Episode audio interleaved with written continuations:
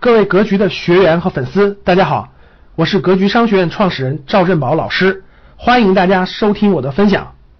大家点开第三篇文章，这篇文章可以培养大家对这种产业产业的认识。一篇文章你就对一个行业领域、一个产业行业领域有了有了纵向的价值链式的认识。那这篇文章是销售与市场的，呃，这篇文章是二零一九年十二月份。销售与市场上的一篇文章，《销售与市场》这本杂志呢，讲了很多营销啊，是呃商业相关相关的案例，有大大公司的，有中小型公司的。我觉得对于大家提高这种商业认识和商业感觉是非常好的一本杂志，欢迎大家去看一看啊。这篇文章叫《为什么六个核桃可以过百亿，露露和椰树却不能》，这个名字起的挺好的啊。为什么这个六个核桃？大家都喝过六个核桃吧？跟露露一样的铁罐，对吧？六个核桃能够营业额过百亿。为什么这个露露、承德露露还有海南海南椰树椰汁儿却不能？哎，这个题目是不是挺感兴趣的？我看了就挺感兴趣的，因为这三个我都喝过嘛。承德露露是北方，北方过年的时候走亲戚家拎个小礼物，拎个礼物就一一箱露露。因为中午吃饭的时候拿开水热一下，每人都喝个露露，对吧？露露啊，六个核桃呀，椰汁儿啊，这都是北方喝椰汁儿少，南方多，但是这都喝过嘛，对吧？为什么六个露露卖的多呢？我也感觉六个露露卖的多。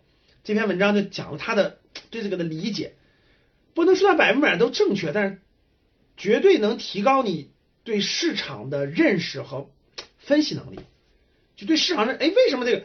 因为这些品牌是消费品牌，跟我们的生活相关，对不对？大家看这个文章讲的就是，哎，那个这个六个核桃为什么这个这个能成长到百亿品牌，其他的为什么不能？他他就讲这个逻辑啊。你像在承德露露和海南椰树椰汁儿，已经是存在了四十多年了，啊，不是不止，二十世纪五十年代就一九五几年它就就成名了，很早就有了。但是，一直这个营业额就突破不了五十个亿，就大概在三四十个亿晃荡。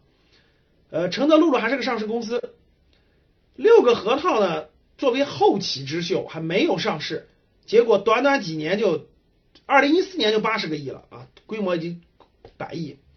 那这个为什么这个杏这个核桃六个核桃就超越了这个杏仁露露了？你看他讲的很好啊，他讲了这个从营销角度出发，这个。露露和椰树椰树这两个品牌呢，它没有提及任何一个明确的场景，就什么场景我们喝露露呢？想不起来啊，对吧？哎，什么场景喝露露呢？想不起来。什么场景喝椰汁呢？想不起来。哎，大家看那个，任何一个销售额个五十个亿以上的产品都有一个场景，比如说困了累了喝红牛，有感觉吧？运动完了困了累了喝红牛，怕上火喝王老吉，对吧？吃完火锅怕上火喝王老吉。经常用脑用六个核桃，你看见没有？因为中国核桃补脑不对，经常用脑学习啊，干嘛的时候喝六个核桃，给了个场景。随时脉动回来，就运动的时候喝脉动。今年春节不送礼呀，不送礼，送礼就送脑白金。过节送礼，脑白金，是吧？过节送礼脑白金。所以呢，这个大家可以看得到场景，这就是场景。那这个。露露有什么场景呢？没有。椰树有什么？没有。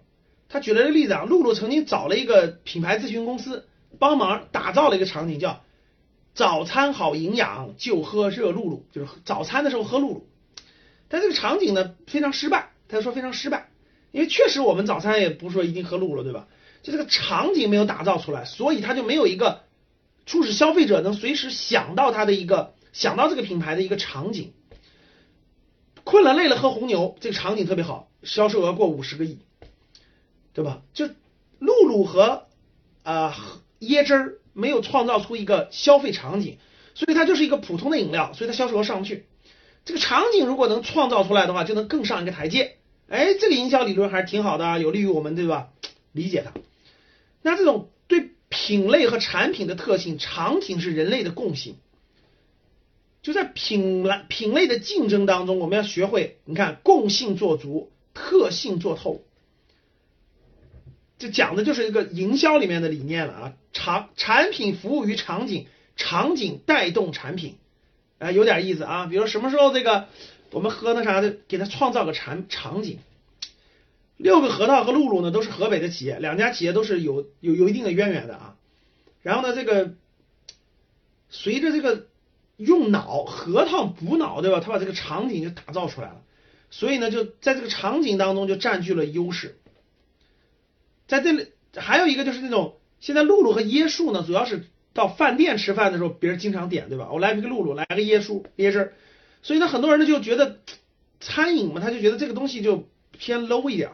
但是这个六个核桃呢，就礼盒上发力，就送礼，到朋友家去见面送礼什么的，我用这个六个核桃，哎，它就属于是这个场场景，送礼这个场景就 成为了六个核桃的这个增长，现在成为了百亿大单品，百亿大单品，所以六个核桃感谢竞争嘛。那未来作者讲到未来这个百亿大单品从哪里出发呢？未来从哪里出发？他认为第一个是瓶装水，瓶装水是可以出来这种百亿品牌的。你比如现在大家知道百岁山对吧？百岁山属于水里的贵族，水的贵族。哎，我觉得高的高档一点的地方，好多地方都用的是百岁山对吧？水里面的贵族。哎，他认为这个里面会出来这个百亿品牌，这个绝大部分不行，绝大部分瓶装水已经没戏了啊。然后呢，只有农夫山泉呀、百岁山呀、怡宝啊这些还可以，其他都是地区性品牌。然后呢，其他都不行。第二就红牛。像红牛、乐虎、东鹏特饮等等这里面对吧？红牛这已经很强大了，非常强大了。后发他说还有机会啊，再创造场景。然后呢，汽水、碳酸饮料呢，瓶装水等等这些那个主要是凉茶，国内凉茶类的。汽水、碳酸饮料这个不一定能有了，因为西方是讲的汽水，东方都是茶，所以他认为东方这种茶饮料还有百亿的空间。蛋白饮料。什么牛奶、乳制品的，像伊利的安慕希，伊利的安慕希就是个单超级单品，安慕希酸奶，超级单品啊，特仑苏，对吧？这些都是这种蛋白饮料，都是百亿大单品。安慕希、特仑苏、伊利经典，呃，营养快线，六个核桃，这都是百亿大单品啊！各位看，通过这个文章，大家对整个这个饮料行业真是有会有一个清晰的思路，就是你头脑当中有一个。框架逻辑在你头脑当中了，它可以培养你这种市场认识、商业认知。感谢大家的收听，本期就到这里。想互动交流学习，请加微信：三幺幺七五幺五八二九三幺幺七五幺五八二九。